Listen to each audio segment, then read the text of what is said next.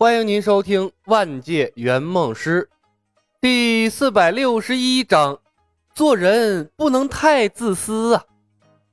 五鬼裹挟着库银，一路翻着跟头从县衙跑了出来。一道神光闪过，一身甲胄的库神从天而降，拦在了道路中间。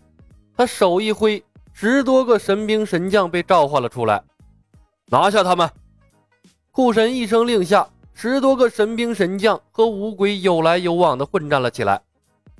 新白娘子传奇世界中的战斗力一直都是个谜。小青是妖，库神官位再小，那也是个神，而这个神竟然连一个妖带着五个鬼都收拾不了。最后甩下了一句：“算了，反正银子也不是本神的，我就放你们过去。”轻而易举的放走了盗银贼小青。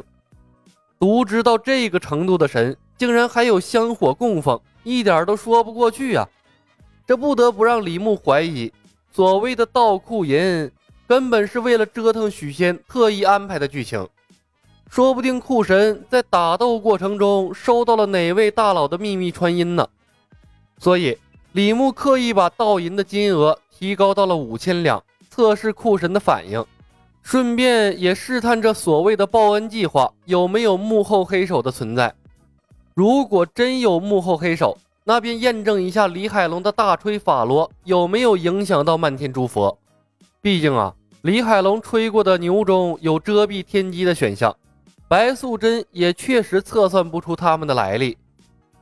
神兵神将配合默契，偶尔还会用出类似掌心雷的招式，像放鞭炮一样。把五鬼打得狼狈不堪，小青被库神牵制住了，无法对五鬼形成有效的支援，不由急道：“李小白还不出手，更待何时？”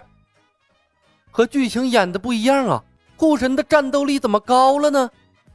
一直在默默观察的李牧眯起了眼睛，他抬头仰望了一番天空，这是不确定他的跟脚相互试探吗？是因为担心他的后台菩提老祖吗？果然是海龙的大锤法罗起作用了。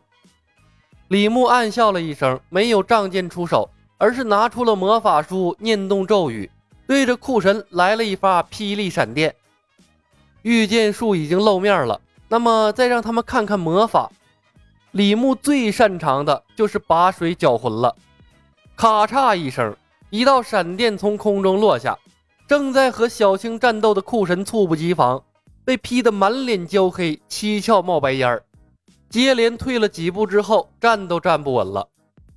看到这一幕，不仅李牧愣住了，连小青也愣住了。小青诧异地看向了李牧的方向，五雷正法。库神稳定心神，朝着李牧的方向一抱拳，手一招，所有的神兵神将瞬间消失。连句话都没说，直接走了。这是什么意思？库神的行为搞得李牧一头雾水。霹雳闪电的威力啥时候这么大了？这家伙临走向我作揖是什么鬼？小青闪身来到了李牧身前，气鼓鼓的说道：“连五雷正法都会，还说自己不会法术？好吧，我会法术。”李牧不愿意在法术的话题上和小青纠缠，而是问出了心中的疑惑：“青姑娘，这库神也太弱了，被雷劈一下就跑了？你是真不懂还是假不懂？库神是被册封的阴神，至阳至热的雷霆对他的伤害最大，你用雷劈他，那当然要跑了。”小青看着李牧，神色有些复杂。白天的时候，多谢对我手下留情了。李公子，以后有什么吩咐，只管招呼我们兄弟五个，莫敢不从。五鬼噤若寒蝉，躲在小青的身后，讨好般的对李牧陪着笑脸。霹雳闪电啊，同样是他们的克星。一道闪电劈出去，引发了这么多奇妙的后果，完全出乎了李牧的预料。好说好说，以后少不了要用到你们的，先把银子运回客栈吧。李牧伸手拍向距离他最近的一个鬼的肩膀，笑着说道：“一次性丢失了五千两官银，李公甫又该倒霉了。”冰凉有触感，像是在触摸一团冰冷的果冻。手掌心和他接触的一瞬间，一股至阴至寒的气息便顺着他的掌心经脉侵蚀上来。这就是鬼的实体化状态吗？摸过妖，摸过鬼，摸过英雄无敌世界的各种怪物，就差神仙没摸过了。李牧不动声色地收回了手掌，稍稍一运功，把侵入他掌心的阴寒之气驱出了体内。他修行的是蜀山御剑术，大部分功力来自石妖谷传给他的九阳罡气，正是这些鬼魅之物的克星。小青静静地看着李牧，犹豫了片刻，说道：“李小白，今晚的事情我会如实报告给姐姐，你不介意吧？”“当然不介意。”李牧笑着摇头。“青姑娘，报恩联盟是一家，理应不分你我，共享所有的信息。”嗯，我知道了。小青点点头，看着李牧欲言又止。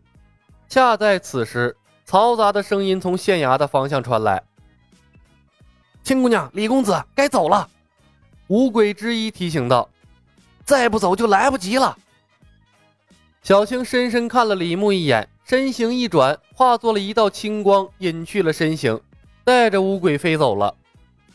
看着从眼前消失的几人，李牧讪笑了一声，乖乖的玉起了飞剑，没入了夜色之中。他是越发迫切的想要学会这种传送方式了，不用借助飞剑，瞬移、御空飞行，这才是仙家手段呢。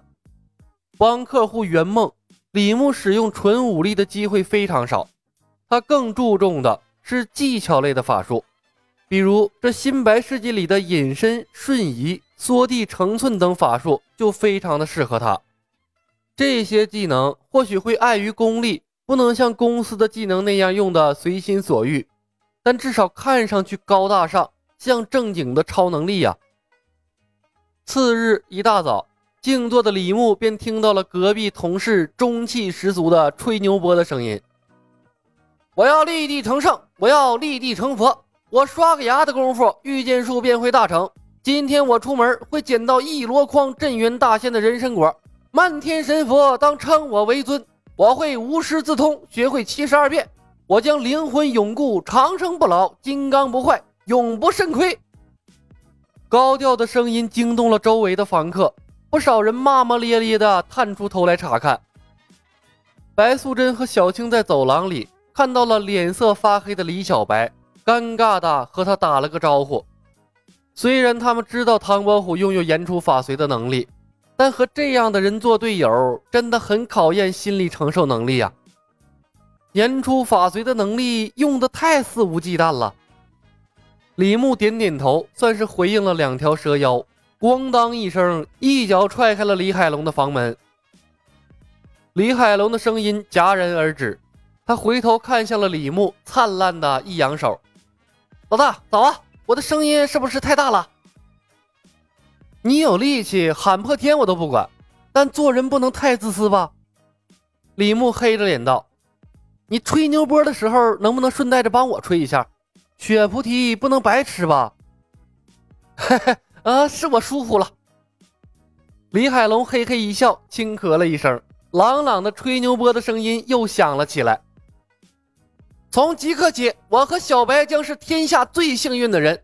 天底下再没有人能对我们造成伤害，我们将会成为横亘无数个纪元的大圣人，实力冠绝古今，无人能敌。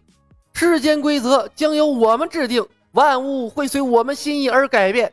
我们将掌控时间、空间、创世之力。李牧是实用主义者，脸面什么的对他来说都是次要的。大吹法罗过期作废。让李海龙狠命吹就是了，万一哪条撞运气实现了，省他多大的力气啊！走廊上，白素贞两人对视了一眼，一头黑线。有这两个活宝在，报恩联盟怕是永无宁日了。